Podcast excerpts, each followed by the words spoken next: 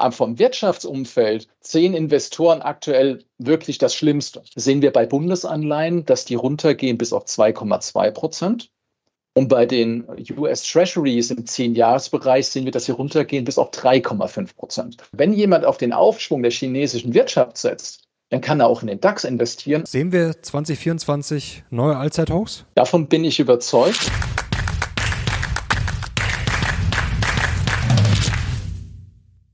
Servus Leute und herzlich willkommen in einem brandneuen Video auf meinem Kanal. Mein Name ist Mario Lochner und ich bin heute zurück mit einem spannenden Gast. Er ist Chef Aktienstratege der DZ Bank. Herzlich willkommen, Sven Streibel.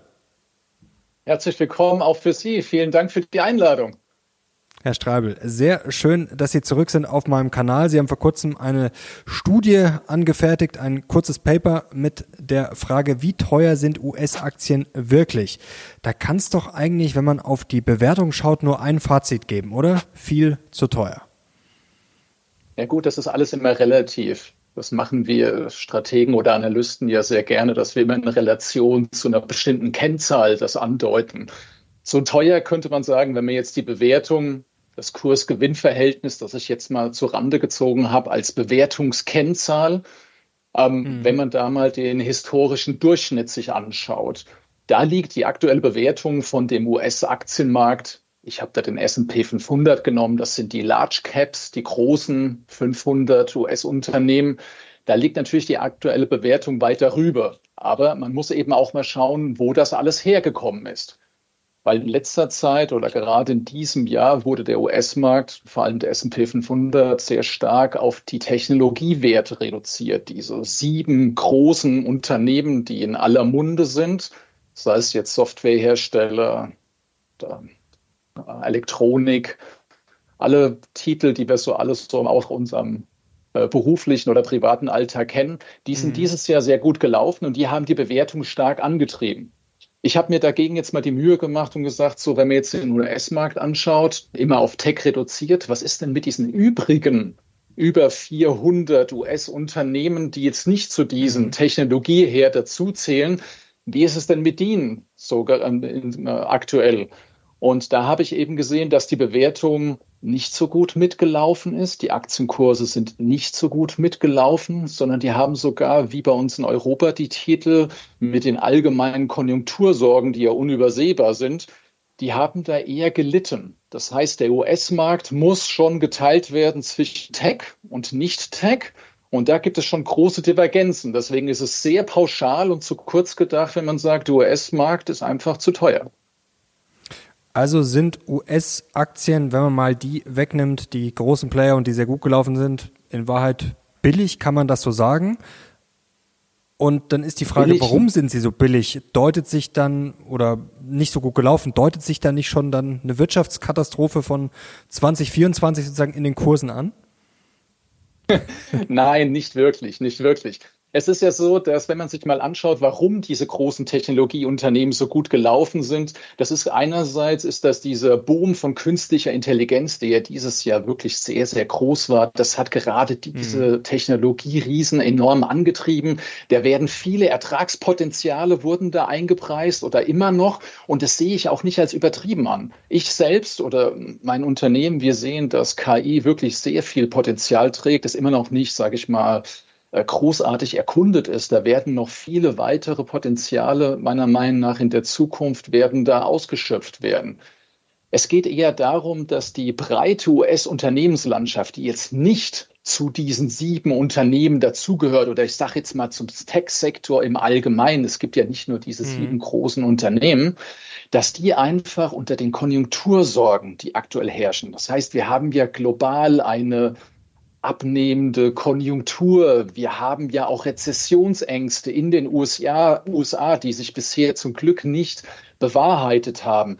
Wir haben ja Kriege auf der Welt. Wir haben jetzt kürzlich den Nahostkonflikt dazu bekommen. Das sind ja alles Krisenherde, die gerade bei konjunktursensitiven, also das sind diese zyklischen Sektoren, gerade darauf lasten. Und da sieht man, dass die im Laufe des Jahres in Mitleidenschaft gezogen wurden. Allen voran kann man da jetzt mal den Bankensektor ansprechen. Wir hatten ja auch ein Bankenbeben Anfang des Jahres. da steckt immer noch ein Stück Vertrauensverlust drin in dem gesamten Bankensektor. Die konnten sich nicht gar komplett erholen bisher. Oder Industrieunternehmen. Industrieunternehmen stehen wirklich so für die breite Unternehmenslandschaft, die auch global wirtschaften und deswegen von der globalen Konjunkturabkühlung als erstes wirklich benachteiligt werden. Und was mhm. eine Sache ist, die vielleicht nicht ganz so einleuchtend ist auf den ersten Blick, defensive Sektoren, so ganz normal, so Basiskonsum oder auch äh, Versorger, die haben im Jahresverlauf auch ein Stück gelitten und zwar wegen den hohen Zinsen. Zinsen sind ja im Jahresverlauf sehr stark angestiegen. Nachdem auch letztes Jahr schon Zinsen stark angestiegen sind, das ist aufgrund der Zinswende entstanden, wegen der hohen Inflation. Und diese defensiven Aktiensektoren, die werden oftmals sehr konträr zu Anleihen gehandelt. Und Anleihen, das sind Zinspapiere, die haben jetzt so tolle hohe Zinskupons, dass eben diese Titel abgestraft werden können.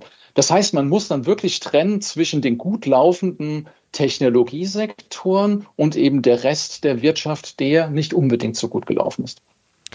Wir schauen natürlich auch gleich auf 2024. Ihr habt gerade ganz frisch mhm. euren Jahresausblick fertiggestellt. Da wollen wir natürlich drauf schauen. Wo bieten sich Chancen, vielleicht auch in Europa, DAX mhm. und Co. Welche Branchen? Sie haben es gerade schon angedeutet, um das Thema USA vielleicht hier langsam äh, abzuschließen fürs Erste. Wenn wir jetzt ja. draufschauen auf diese ganzen Charts, die man sieht, wie sich der US-Markt entkoppelt haben soll, viel höher als damals Nifty 50 und Co. Also wenn man jetzt einfach sich wirklich den gesamten Markt anschaut, wo natürlich auch die großen Player mit drin sind, wenn jetzt viele nicht gut gelaufen sind, dann muss man ja sagen, dann ist der Rest ja eigentlich absurd teuer, oder? Auch wenn jetzt natürlich ein gewisser KI-Hype gerechtfertigt sein mag, aber mhm. trotzdem, das sind ja Dimensionen, das ist ja nicht mehr normal, oder? Oder wie sehen Sie das?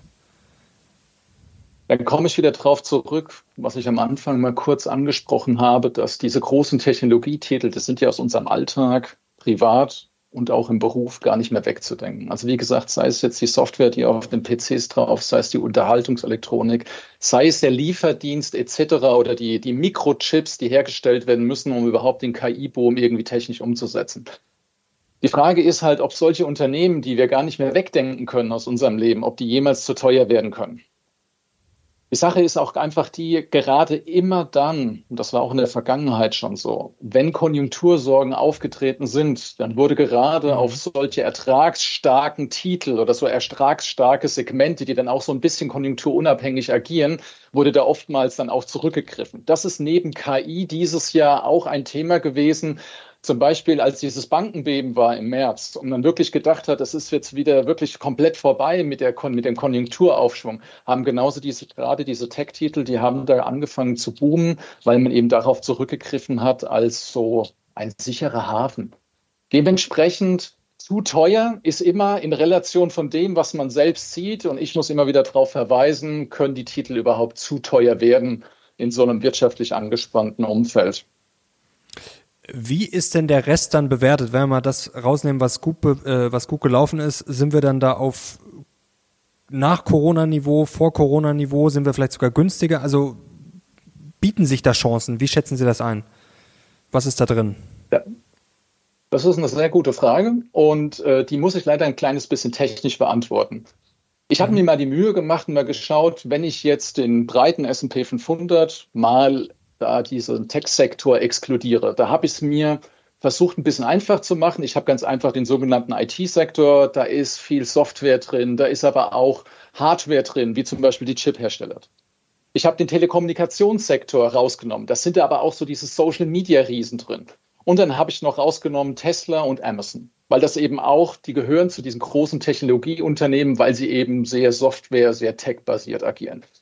Wenn ich mir das anschaue und mit dem Wert vor Corona vergleiche, dann ist es so, dass wir aktuell der Teil vom S&P 500 ohne Tech unter dem Wert vor Corona liegen. Allerdings, deswegen da kommt jetzt so ein bisschen der technische Teil. Wir haben ja mittlerweile ein sehr viel höheres Zinsniveau als vor Corona. Es sind ja bei zehnjährigen Zinsen liegen wir ja ungefähr drei Prozent über dem, was vor Corona war. Und das muss man mit mhm. einbeziehen, weil Aktien die leiden einfach, wenn Zinsen hoch sind, weil sie weniger attraktiv sind. Das muss man, das muss man ganz einfach so sehen. Und wenn ich diese Bewertung von vor Corona, selbst wenn ich die um die Zinsen adjustiere, bin ich aktuell ungefähr auf einem gleichen Niveau wie vor Corona. Das heißt, S&P 500 ohne Tech, wie ich es gerade beschrieben habe, ungefähr auf dem Niveau von vor Corona. Deswegen auch von der Zinsseite her sehe ich aktuell diesen Teil als nicht teuer im historischen Vergleich an. Also kann man ein Zwischenfazit machen, Tech bleibt gefragt, stark, ertragsstark und gerade in schwierigen Zeiten und der Rest hat, wenn es jetzt nicht ganz schief geht, ordentlich Aufholpotenzial.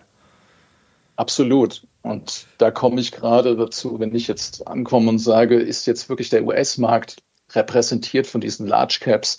Ist der zu teuer? Wie Sie schon gesagt haben, Tech sehe ich weiterhin Potenzial ganz einfach intrinsisch. Und von dem, was jetzt nicht Tech ist, das Aufholpotenzial ist ähnlich wie bei uns in Europa. Ganz einfach, die Konjunktursorgen haben dazu geführt, dass viele, äh, viele Investoren Abstand von den konjunktursensiblen Sektoren gemacht haben. Und wenn dann mal diese vielen Sorgen, die aktuell immer noch im Raum sind, und da gibt es diverse Krisen, die man aufzählen kann, wenn die sich mal bessern oder nur die Nachrichtenlage einfach weniger schlecht wird, dann sehe ich da das Aufholpotenzial. Blicken wir schon mal langsam ins Jahr 2024. Welche Rolle kann denn die US-Wahl spielen? Beim letzten Mal war Trump ja nicht so schlecht für Aktien. Jetzt ist natürlich die Frage, gewinnt er? Wie läuft der ganze Wahlkampf? Tritt er überhaupt an? Da gibt es ja noch ein paar Kalamitäten ähm, nebenbei. Wie schätzen Sie das ein? Also was wird der Wahlkampf für einen Einfluss haben auf US-Aktien? Ganz allgemein kann man es schon so eine Präsidentschaftssaisonalität über die Historie ablesen. Das ist jetzt auch wieder sehr technisch gesprochen gewesen. Also man kann schon schauen über die vier Jahre von so einem Präsidentschaftszyklus, wie so im Schnitt der Aktien oder zumindest der US-Aktienmarkt performt hat. Und man sieht schon, dass das Wahljahr schon eins der besseren Jahre war, so im historischen Vergleich. Und es ist ganz einfach, mhm. äh, der, der Grund dafür zu bestimmen, weil ganz einfach die amtierende Regierung sich nochmal anstrengen will, die Wirtschaft zu pushen, um sich gut darzustellen, um dann eben wiedergewählt zu werden. Das heißt, allein von der US-Wahlseite her ist das kommende Jahr eigentlich ganz gut bestellt im historischen Vergleich. Natürlich ist das Jahr davor gesehen, also das, das dritte Jahr der Präsidentschaft, ist noch mal etwas besser im historischen Vergleich. Wir hatten ja auch letztes Jahr von Joe Biden noch ein paar Konjunkturprogramme, die das alles so gepusht haben. Aber eben für das Wahljahr sehe ich da sehr gute Vorzeichen. Donald Trump, das ist so eine Sache für sich. Das ist für, für alle, die Donald Trump eigentlich nur so aus den Medien können und vielleicht den letzten US-Wahlkampf mit ihm vor acht Jahren nicht so stark verfolgt haben. Die sagen natürlich jetzt mhm. äh, Donald Trump als Trampeltier. Das kann einfach nur schlecht sein. Aber auch das ist ein bisschen, bisschen zu pauschal. Ähm, natürlich ist es sehr fragwürdig, vor allem als jetzt nicht US-Bürger, ähm, wie seine Politik anzusehen ist. Davon jetzt mal abgesehen. Aber seine Wirtschaftspolitik war ja damals konkret darauf ausgerichtet, die US-Wirtschaftsinteressen knallhart zu verfolgen und zwar mit allen verfügbaren Mitteln. Und das muss für die Aktienmärkte, und da rede ich nicht nur für die USA, sondern auch für uns in Europa, muss das gar nicht schlecht sein. Weil wenn die US-Wirtschaft gepusht wird, dann ist das für uns als starker Handelspartner, ist das, also für uns in Europa, ist das eben auch sehr, sehr, sehr gut, weil ungefähr 30 Prozent der Umsätze der DAX-Unternehmen zum Beispiel, die werden in den USA generiert. Das heißt, wenn es den USA gut geht, der US-Wirtschaft, dann profitieren wir auch davon. Das muss man ganz einfach mal so sehen. Und das jetzt mal ungeachtet dessen, wenn er jetzt kandidiert und weiß man jetzt nicht, wie sein Wahlkampf, welche konkreten Schwerpunkte er da setzen wird. Wenn man es vergleicht mit vor acht Jahren, wird er versuchen, eher die verarbeitende Gewerbe zu pushen, dass wieder Arbeitsplätze ins Land äh, zurückgebracht werden. Das muss nicht schlecht sein für uns Europäer, weil bei uns eben die Dienstleistungen sehr viel höher gewichtet sind. Deswegen bin ich für Donald Trump Natürlich, abgesehen von seiner polarisierenden Politik, bin ich jetzt gar nicht so pessimistisch, was jetzt die Wirtschaftslage angeht. Das klingt alles relativ bullisch. Sehen wir 2024 neue Allzeithochs? Davon bin ich überzeugt, und zwar auf beiden Seiten des Atlantiks. Beim DAX sehe ich 17.500 Punkte. Das ist ein neues Allzeithoch. Und beim S&P 500 sehe ich das letzte Allzeithoch von 4.800, dass das wieder berührt wird. Über den S&P 500 haben wir jetzt schon gesprochen, was da die Gründe sind. Tech bleibt stabil und der Rest der Wirtschaft hat Nachholpotenzial. Und bei uns in Europa ist es ganz einfach so, dass diese Krisenherde, die lasten sehr stark auf den Aktien. Es ist ganz einfach, viele Umsätze von den DAX-Unternehmen oder auch auf europäischer Ebene, die werden im Ausland gemacht, die werden in den USA gemacht, die werden in China gemacht und da haben wir jetzt aktuell genug Konjunktursorgen. Wenn sich das mal etwas bessert, allein die Nachrichtenlage, und da ist wirklich, sage ich mal, die mhm. Talsohle meiner Meinung nach schon erreicht, gibt es da enormes Aufholpotenzial. Herr Streibel, jetzt sagen ja einige, 2022 ist schlecht gelaufen, weil da wurden natürlich viele Risiken eingepreist. Schon ein schlechtes 2023, eine Gewinnrezession. 2023 haben wir ja jetzt gute Börse eigentlich gesehen, trotz aller Probleme. Mhm. Insgesamt war natürlich ein bisschen wackelig, aber 2023 kann man sagen, ist dann eigentlich vielleicht ein doch ganz gutes 2024 eingepreist worden oder dann doch eine Gewinnerholung. Jetzt ist natürlich die Frage, was wird 2024 eingepreist? Also vielleicht schon 2025. Ja, was, ja. was erleben wir da? Betreten wir da vielleicht wieder vollkommen neues Terrain? Also da muss ich sagen, 2025 schon vorauszuschauen für die Aktienmärkte ist jetzt von der aktuellen Lage her ziemlich Glaskugel.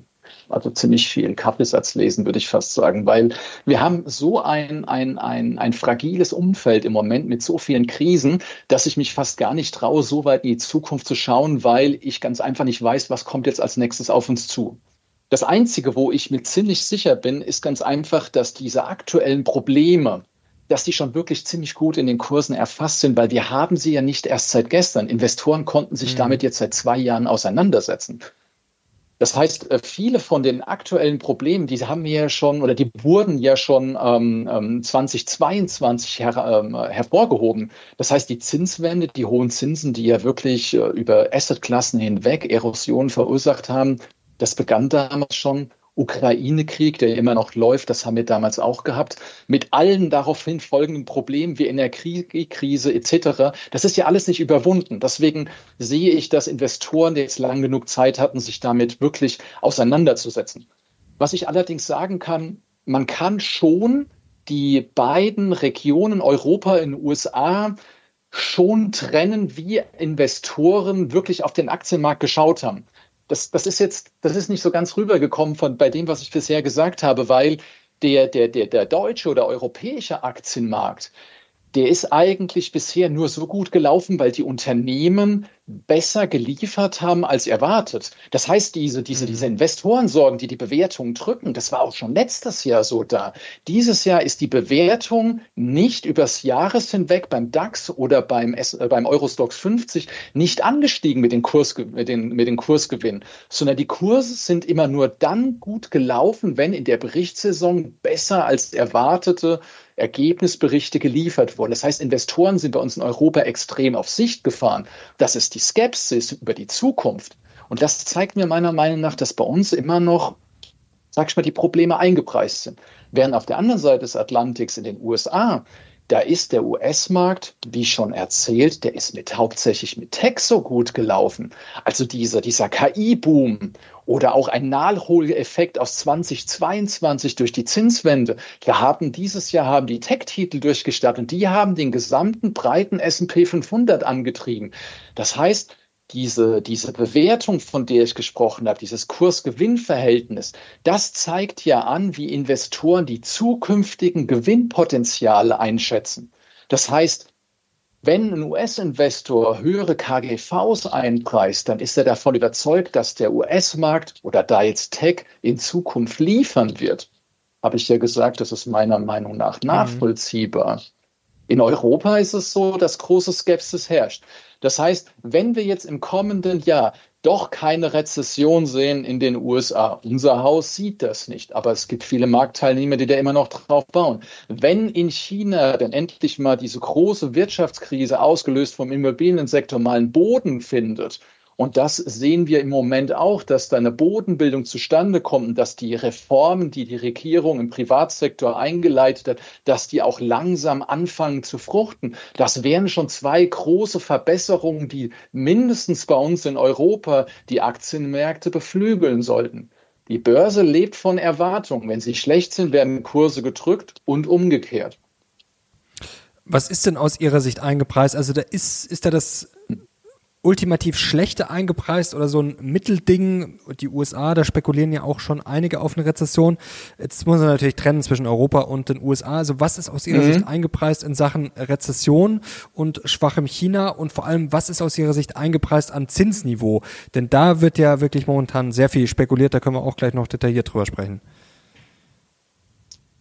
Die Sache ist die, dass wenn ich mir dieses Kursgewinnverhältnis zum Beispiel von DAX anschaue, das, wie ich gerade betont habe, so die zukünftigen Ertragspotenziale zeigt, die Investoren vermuten, dann ist es aktuell mhm. auf einem wirklichen Krisenniveau, das vergleichbar ist mit den letzten wirklichen Wirtschaftskrisen, die wir die letzten Jahre gesehen haben. Das heißt, es ist auf einem Niveau ungefähr von Corona, von der Energiekrise von vor einem Jahr, auch vom Brexit 2016, beziehungsweise mhm. auch von der Euro-Krise, die Anfang der 2010er stattgefunden hat. Das ist ein Fakt. Deswegen, es zeigt mir, dass vom Wirtschaftsumfeld zehn Investoren aktuell wirklich das Schlimmste. Das ist meiner Meinung nach eingepreist.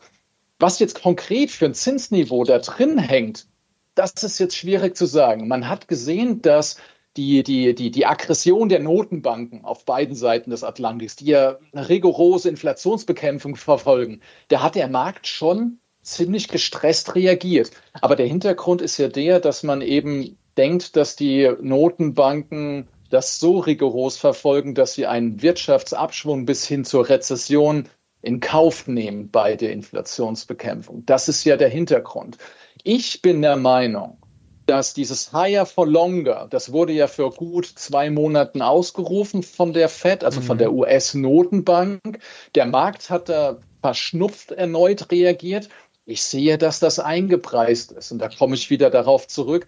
Investoren haben jetzt zwei Jahre Zeit gehabt, diese Stressfaktoren für Aktien, höhere Zinsen, unsichere Gewinnerwartungen, das einzupreisen. Für mich ist das nichts Neues.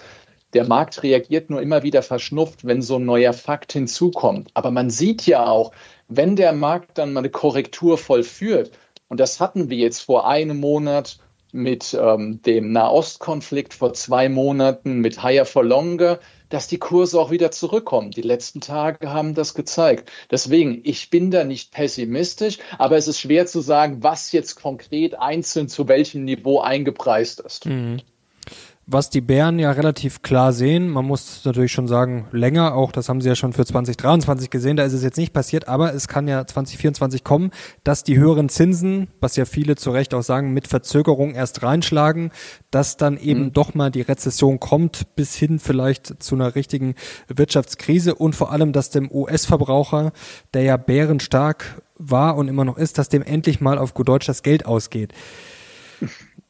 Was halten Sie da den Bären entgegen? Da gibt es ja schon einige Risiken und wir kennen es aus der Vergangenheit, dass die Zinsen oft gefallen sind, wenn es dann eben ja, schon zu spät war oder zumindest schon richtig schlecht lief.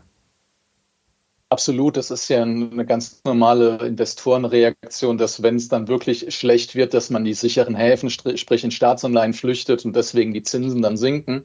Aber was ich entgegenhalten kann, also den Bären entgegenhalten kann, bei der, bei der US-Wirtschaftsentwicklung. Sie hat sich bisher schon entgegen viele Erwartungen als sehr robust entwickelt. Und der Grund ist ganz einfach der, dass der Arbeitsmarkt so stark ist. Sprich, wenn jemand Geld braucht, um das Geld auszugeben, um konsumieren zu können, dann kriegt er einen Job, um das Geld zu verdienen. Das ist jetzt wirklich ein Fakt. Auf der anderen Seite muss man auch so sehen, dass die hohe Inflation die man ja dafür verantwortlich macht, dass die Leute sich weniger leisten könnten, die geht ja rapide zurück. Und zwar auch in den USA. Dementsprechend so die, die, die, die Kaufkraft, die Kaufkraft, die wird ja dann übers Jahr hinweg steigen. Zumindest ist das unsere Erwartung. Und dementsprechend sehe ich da den US-Konsumenten weiter gestützt. Ein anderer Punkt ist eben, dass die hohen Zinsen, dass die eben auf der Unternehmensfinanzierung lasten sollen, also dass Unternehmen sich nicht mehr mit Geld ähm, eindecken können um jetzt Wirtschaft zu können. Das ist auch so eine Sache, da gibt es auch wirklich geteilte Meinungen. Die einen erwarten, dass das jetzt richtig stark durchschlagen wird. Ich bin jetzt jemand, der sagt, man sieht, dass Unternehmen sich in den letzten Jahren des, Letz-, des billigen Geldes, also im Niedrig- oder Negativzinsniveau, sich enorm stark mit billigem Geld eindecken konnten, und zwar längerfristig. Natürlich läuft immer mal wieder so eine Tranche aus von Unternehmensfinanzierung, die dann eben wieder neu aufgelegt werden müssen. Aber man sieht, für diese großen Indizes, die ich mir da anschaue, also für die Mitglieder in den mhm. Indizes, sieht man nicht, dass die Verschuldungsquoten enorm ansteigen. Man sieht nicht, dass die Finanzergebnisse, also das sprich die, die, die Zinsbelastung, dass die so, so, so, so ausarten, dass man irgendwo sehen müsste, dass Unternehmen, also diese großen Unternehmen, wirklich in eine Schieflage mhm. kommen können. Deswegen, es wird bestimmt an der einen oder anderen Stelle Opfer geben der Zinswende, so wie wir auch im März gesehen haben bei diesen US-Regionalbanken, die dann eben der Zinslast oder so einer Neubewertung erlegen sind. Aber das dürfte eher punktuell wieder sein. Es gibt keine Hinweise, dass wirtschaftsweit ähm, wirklich Unternehmen last, äh, belastet werden sollen. Und da komme ich auf einen ganz interessanten Punkt zurück, den ich sowohl bei Kunden als auch intern bei mir im Unternehmen oftmals wieder betonen muss. Diese großen Unternehmen, die ich da anschaue, also diese Blue Chips in diesen großen mhm. Indizes, mhm. die muss man schon ein bisschen getrennt betrachten von der breiten Wirtschaft, also sprich dem Mittelstand. Diese Unternehmen, die leiden sehr viel weniger unter diesen Wirtschaftsbeeinträchtigung oder hohen Inputkosten als jetzt ein kleiner Mittelständler. Und die Gründe liegen eigentlich auch auf der Hand. Allein schon durch die Größe und den hohen Marktanteil sind das die Unternehmen, sowohl bei uns in Deutschland, Europa, als auch drüben in den USA, das sind die, die die hohen Preise setzen. Das heißt, das sind die wirklich die Inflationsverursacher beziehungsweise Inflationsprofiteure. Die haben die Marktmacht, hohe Preise zu setzen und vielleicht auch rückläufige Absatzzahlen damit mehr als zu kompensieren. Also wirklich. Und auf der anderen Seite haben die auch durch ihre Größe die Möglichkeit bei Einkäufen, also sei es jetzt Vorprodukte oder Energie, was auch immer, da auch wirklich große Rabatte auszuhandeln, also die Kosten gut zu managen. Das können kleine Unternehmen, Mittelständler sehr viel weniger oder sehr viel schlechter. Deswegen leidet eher die breite Wirtschaft mit den kleinen Unternehmen, mit den kleinen Leuten und die großen Player, die kommen da sehr viel besser davon. Deswegen entwickeln sich Aktienkurse oder haben sie sich auch so gut entwickelt, während wir auf der anderen Seite bei den realen Wirtschaftsdaten auf der einen oder anderen Seite wirklich Einbußen gesehen haben. Das ist ein harter Fakt. Das hört sich auch nicht so schön an, aber wenn man das einsieht, kann man auch erklären, warum die Kursgewinne da sind die großen Player, die ganz großen haben dann ja auch mal schnell 100 Milliarden rumliegen. Da sind dann 4% Zinsen mhm. darauf ja auch nicht so schlecht. Da, da verdient man dann nebenbei auch noch ein äh, ganz nettes Brötchen. Also vielleicht doch keine Richtig. so gute Idee, auf den breiten Russell 2000 zu setzen oder Small Caps. Also ist das vielleicht gerade der Denkfehler, läuft vielleicht 2024 ähnlich wie 2023? Weil viele neigen ja jetzt gerade so dazu zu sagen, hm, jetzt schaue ich auf die Verlierer und jetzt werden die nachziehen. Ist das vielleicht gerade auch ein, ja, langfristig sicherlich eine Chance, aber vielleicht so ein Denkfehler für 2024 nach dem Motto, ja, die, die jetzt gut gelaufen sind, die machen jetzt eine Verschnaufpause und die anderen holen auf, mhm. denn es gibt ja einen Grund, wie Sie es gerade erklärt haben, warum die, die gut gelaufen sind, gut gelaufen sind. Absolut. Aber da komme ich wieder, also diese Frage würde ich gern zweiteilen. Ähm, einmal mhm. nochmal darauf zurückgehen, Large Cap versus Small Cap. Ähm, der Russell 2000 ist ja so wie jetzt, sage ich mal, ein MDAX oder ein SDAX. Das sind ja nicht wirklich so Mittelständler. Es sind einfach, die passen nicht in diese Large Cap Kategorie, aber das sind schon mhm. auch richtig große Unternehmen. Aber es sind oftmals eher auf den heimischen Binnenmarkt konzentriert, sei es jetzt bei uns Deutschland, Europa mit MDAX oder in den USA der Russell 2000. Dementsprechend, wenn Konjunktursorgen für eine Region, wo die ansässig sind, steigen, leiden diese kleineren dann tendenziell besser. Aber dann kommen wir wieder auf diesen Nachholeffekt zurück. Ich sehe, dass wenn Konjunktursorgen nachlassen, die aktuell meiner Meinung nach eingepreist sind, dann sollten diese Unternehmen natürlich dann auch überproportional profitieren. Das ist einmal so die Sache. Das heißt, Small Caps haben da schon wirklich Aufholpotenzial aufgrund dieser Nachholeffekte. Jetzt kommen wir mal auf den anderen Teil Ihrer Frage zurück, ob man das jetzt pauschal sagen kann über Branchen hinweg. Und auch da muss ich so ein bisschen relativieren. Natürlich, Industrie habe ich angesprochen, dass die in den USA nicht so wie Tech mitgelaufen ist, weil die Konjunktursorgen mhm. eben darauf lasten. Bei uns in Europa ist das ähnlich. Ich denke jetzt mal allen voran der Chemiesektor. Da gab es dieses Jahr große Gewinnwarnungen. Der hat auch letztes Jahr schon stark gelitten, weil die Chemiebranche eben so energieintensiv ist und Energie ist ja teuer geworden durch den Ukraine-Konflikt etc. Man kann nicht pauschal sagen, dass alles, was dieses Jahr oder letztes Jahr Nachzügler war, dann auch nächstes Jahr outperformen wird. Ich bin zum Beispiel für Industrie oder Chemie bin ich nicht ganz so optimistisch.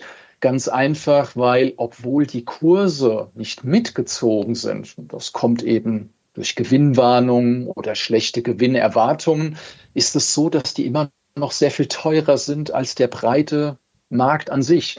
Jetzt, jetzt, jetzt klingt das wieder ein bisschen konträr zu dem, was ich vorhin gesagt habe, dass insgesamt KGVs gesunken sind der Bewertung. Es ist eben nicht überall so. Ich sehe, dass Chemie oder Kapitalgüterhersteller, also das sind so die großen Industriekonglomerate, ähm, dass da die KGVs nicht ganz so stark nachgegeben haben, wie sie meiner Meinung nach sollten. Bei mhm. ähm, Kapitalgütern ist es so, dass die hohen Zinsen natürlich die Investitionstätigkeit der Unternehmen ein bisschen drücken. Davon sollte man sich nicht komplett erholen nächstes Jahr. Und bei Chemie ist es so, da müssen wir eben auch mal schauen, ob wirklich diese hohe Bewertung, wie ich sie noch sehe, ob die dann weiterhin gerechtfertigt ist. Das heißt, das Nachholpotenzial ist nicht überall gleich. Dennoch ist es so, dass zyklische Branchen, konjunktursensible Branchen weiterhin ein großer Favorit von mir sind. Ich bevorzuge da eher Finanzen, auch wenn ich jetzt lange bei den Banken sehr bullisch war, das, das, da, sehe ich jetzt weniger Potenzial. Ich bin jetzt eher bei den, bei den Versicherern. Die sind hm. beide sehr Warum? gut gelaufen, beide Branchen, wegen ähm, dem hohen Zinsniveau. Aber mhm. gerade bei Banken war das so in den letzten Ergebnisberichten eher so ein Alleinstellungsmerkmal. Das heißt, es wurde immer wieder darauf verwiesen, hohe Zinsmargen, weil die hohen Zinsen, die werden vereinnahmt, aber nicht an die Kunden vollständig weitergegeben. Das waren enorme Ertragsbringer. Und wenn jetzt Zinsen langsam sinken sollten, und das sehen wir eben von unserem Haus, dann wird eben dieses Alleinstellungsmerkmal kleiner. Das heißt, der Ertragsbringer bröckelt. Deswegen shifte ich jetzt eher zu den Versicherern um. Auch die profitieren von hohen Zinsen. Aber es ist eben ein sehr viel defensiverer Finanzsektor, der meiner Meinung nach sehr gut aufgestellt ist und von hohen Zinsen, sie sollen weiterhin hoch bleiben, auch wenn sie nachgeben, dann eben immer noch profitiert bei der Kapitalanlage. Auf der anderen Seite, Zins wenn ich jetzt schon, okay. Entschuldigung. Sorry, jetzt ja, Lassen Sie sich nicht irritieren. Ich wollte nur äh, noch eine Frage zu den Zinsen. Ich aber so ein, machen, so Sie erst, machen Sie erst fertig. Ja, bitte, machen Sie, machen Sie. ähm, nee, ähm, Sie, Sie haben gerade gesagt, Sie rechnen auch mit fallenden Zinsen. Äh, ganz mhm. kurzer Anschub. Ähm, mit was rechnet ihr? Denn das ist ja gerade eigentlich das Basisszenario schlechthin. Die Frage ist natürlich, wie tief fallen die Zinsen, aber gerade kam ja die ähm, Umfrage der Bank of America mit den Fondsmanagern raus, die jeden Monat kommt, immer viel beachtet. Und da sind sich eigentlich alle einig, dass die Zinsen im kommenden Jahr niedriger sein werden als heute. Die Frage ist natürlich nur, um wie viel niedriger? Um 0,5 Prozentpunkte, um 3 Prozentpunkte.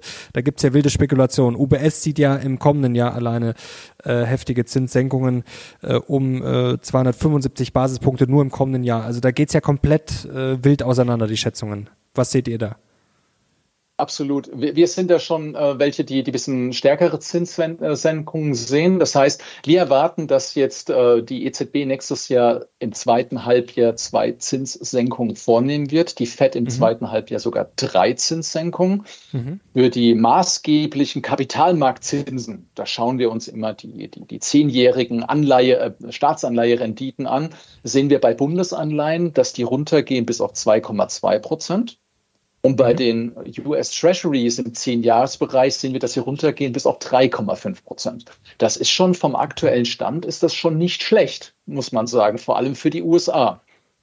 Das würde ja bewertungstechnisch auch 3,5 Prozent, jetzt sind wir gerade bei 4,5 Prozent, also da würden Aktien attraktiver werden, beziehungsweise das würde ja dann auch eine KGV-Ausweitung auch wieder ordentlich ermöglichen. Da rechne ich Absolut. ja dann auf einmal ganz anders. Absolut. Aber man muss auch mal sehen, dass A, das immer noch hohe Zinsniveau Anleihen immer noch zu einem sehr attraktiven Segment macht. Und zwar nicht nur vom Coupon her, also das, was an Zinsen ausgezahlt wird, sondern eben auch, was die Kursgewinne betrifft, weil sinkende Zinsen bedeuten steigende Anleihekursen. Und das muss man eben mhm. auch ins Verhältnis setzen. Und da komme ich wieder auf diese Frage zurück. Aktien in der Breite, läuft denn alles sehr gut? Ähm, ich habe jetzt die ganze Zeit über die konjunktursensiblen Branchen geredet, die so unter den Wirtschaftssorgen lasten. Es ist aber auch so, dass defensive Sektoren, also hatte ich mal den Basiskonsum angesprochen, das sind so Sachen des täglichen Bedarfs, ähm, dass die eben auch dieses Jahr nicht durchgestartet sind, obwohl das eigentlich die Titel sind, die bei Wirtschaftssorgen robuster sein sollen. Und der Grund ist ganz einfach, dass die hohen Zinsen viel zu attraktiv sind für so ein defensives Aktiensegment. Und ich sehe, dass das auch weitergehen soll. Das heißt, auch wenn Wirtschaftssorgen anhalten sollten, sehe ich nicht, dass diese defensiven, defensiven Sektoren durchstarten sollen, weil Anleihen immer noch viel zu attraktiv bleiben. Mhm. Also eher Finger weg von defensiven Aktien. Kommen wir mal kurz zum DAX. Ähm, da haben Sie ja vorher schon erklärt, dass der quasi auf Krisenniveau ist. Jetzt würde man erstmal denken, oh, da muss ich ja eigentlich zuschlagen. Aber es gibt ja einige Argumente auch gegen den DAX. Also gut, klar, bei Deutschland sind viele typisch deutsch, könnte man sagen, gerade pessimistisch. Da ist ja die Stimmung teilweise schon für die deutsche Wirtschaft generell auf Weltuntergangsniveau. Das muss er natürlich auch mal ein bisschen relativieren. Aber es gibt ja schon ordentlich Probleme. Also von unserem Energieproblem bis hin zu den Autobauern, die viele ja, sagen, äh, ja, das wird nichts mehr Konkurrenz aus China und Co also der DAX wimmelt doch nur so vor Risiken, oder? Das ist so eine Sache, das muss man auch wieder relativ sehen. In der Presse wird oftmals von einzelnen Unternehmen dann auf die ganze Branche geschlossen. Und es gibt zum Beispiel ganz prominent die, die, die Automobilbranche, die ist niedrig bewertet, weil einfach sehr viele Sorgen da sind und vieles, was Sie angesprochen haben. Aber wenn ich da jetzt mal im Detail drauf schaue, zum Beispiel den, den, Autobauern, für die bin ich eigentlich auch bullig. Und zwar nicht nur aufgrund von der niedrigen Bewertung. Da muss man ganz genau mal drauf schauen.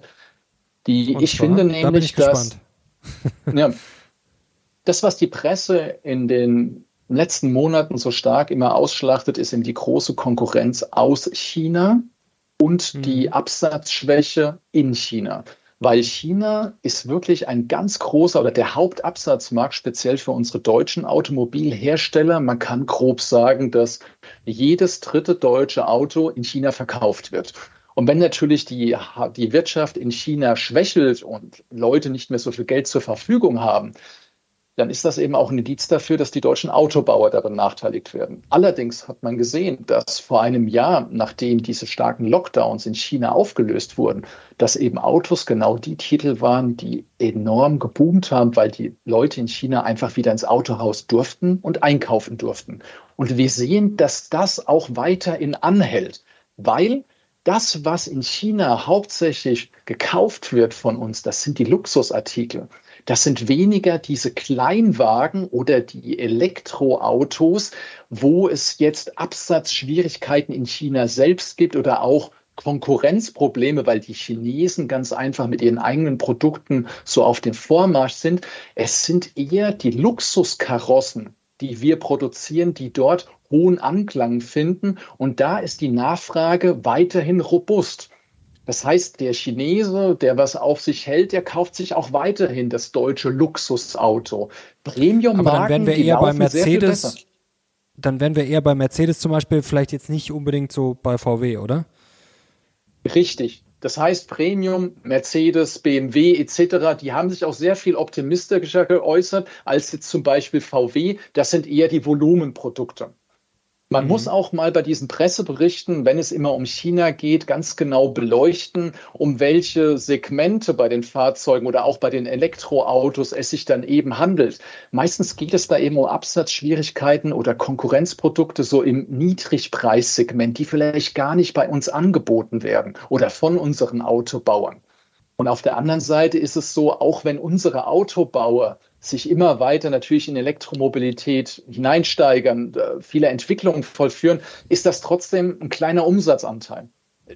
deutsche Autos sind immer noch Verbrennungsmotor. Und das sind die Absatzschwierigkeiten einfach viel geringer. Natürlich kann man jetzt äh, in die Zukunft schauen und sagen, in den nächsten Dekaden muss sich das alles, äh, muss das alles umgebaut werden. Aber so weit denken wir jetzt nicht. Deswegen, ich sehe für die Automobilbranche, für die Deutsche, sehe ich sehr viel weniger Probleme, als es in der breiten Messe, äh, Entschuldigung, in der breiten Presse eben dann ähm, mhm. so, so dargestellt wird.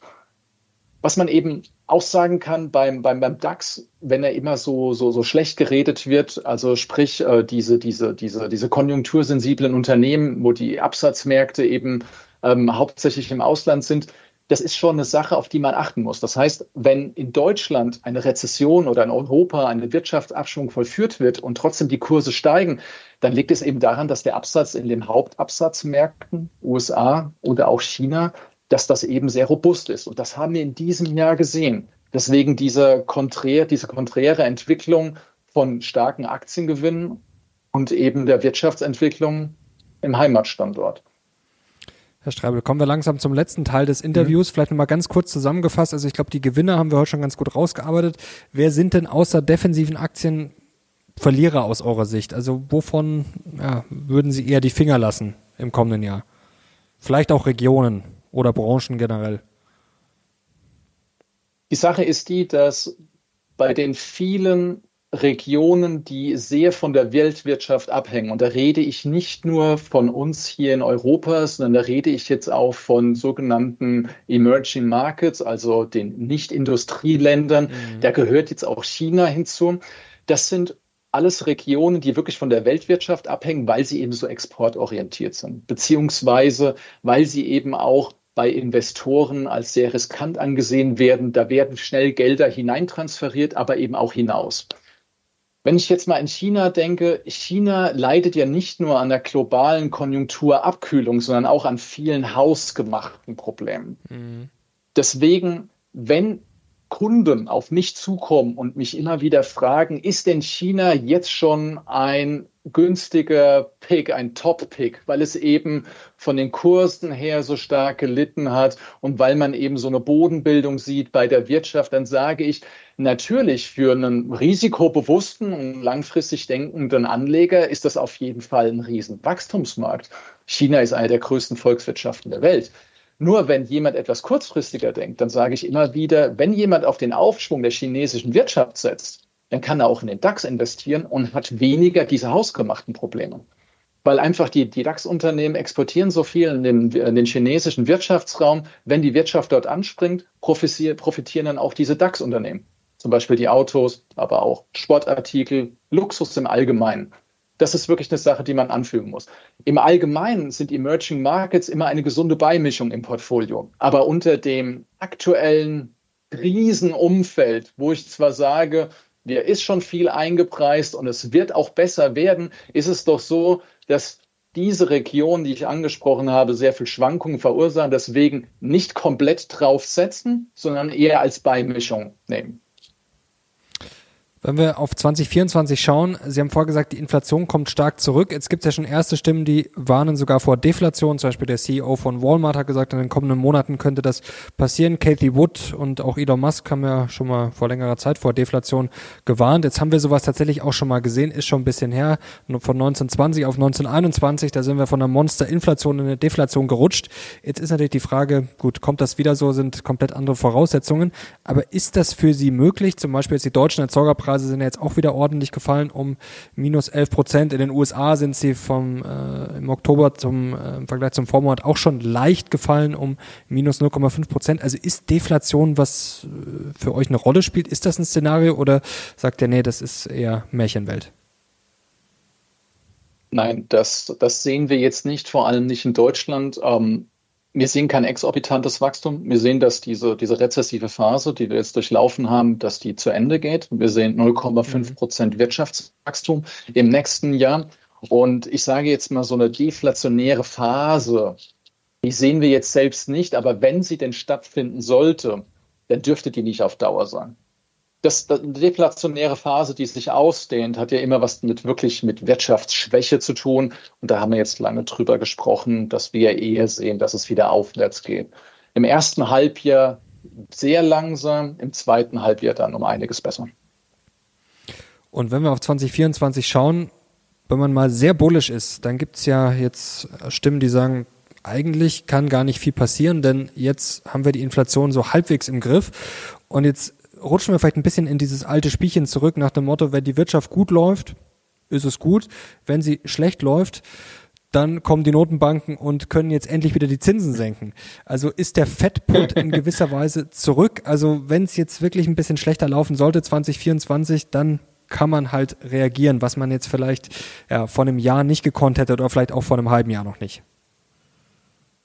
Ja gut, dieser, dieser, dieser Fettput hat ja immer, sage ich mal, immer dann Bewandtnis, wenn die Wirtschaft so abschwingt oder sich so abschwächt, dass die Inflation so stark nachlässt, dass man eben als Notenbank da entgegensetzen muss. Im Moment ist meiner Meinung nach immer noch der umgekehrte Fall. Das heißt, dieser Fettput, dass die, die, die, die, die Wirtschaft aufgefangen wird mit Zinssenkungen, der ist wirklich, wie man sagen kann, aus dem Geld oder so ich habe gesagt mal, dass, er, dass der aktuell ausgenockt ist, weil die Notenbank immer noch in dem Modus sind, dass die Inflationsbekämpfung Vorrang hat.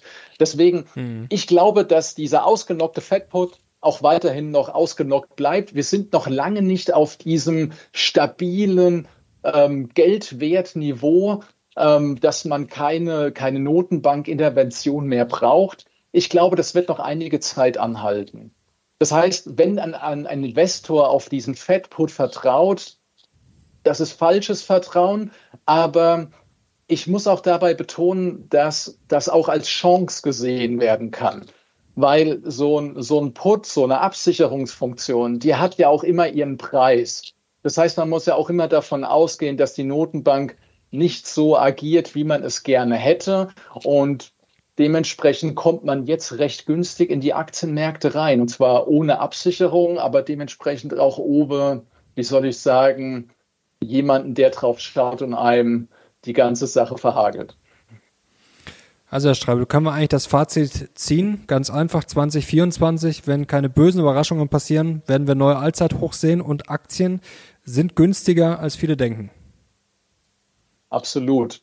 Ich, ich muss dabei betonen, immer dann, wenn man glaubt, es ist so schlimm, wie es nicht weitergehen kann, ist eigentlich ein guter Einstiegszeitpunkt, weil schlechter kann es nicht werden und es muss nur aufwärts gehen. Natürlich kann ich nicht versprechen, dass wir ohne Schwankungen dieses Aufwärtspotenzial haben. Aber meiner Meinung nach sind aktuell immer noch günstige Einstiegsniveaus da und man sollte den Mut fassen, die auch zu nutzen. Herr Strabel, das ist doch ein perfektes Schlusswort. Herzlichen Dank, hat großen Spaß gemacht. Vielen Dank auch von meiner Seite. Bis zum nächsten Mal. Bis zum nächsten Mal. Wenn ihr Herrn Streibel wieder sehen wollt, gerne Daumen nach oben und wenn ihr natürlich ja, dieses Interview feiert, wenn es euch gefallen hat.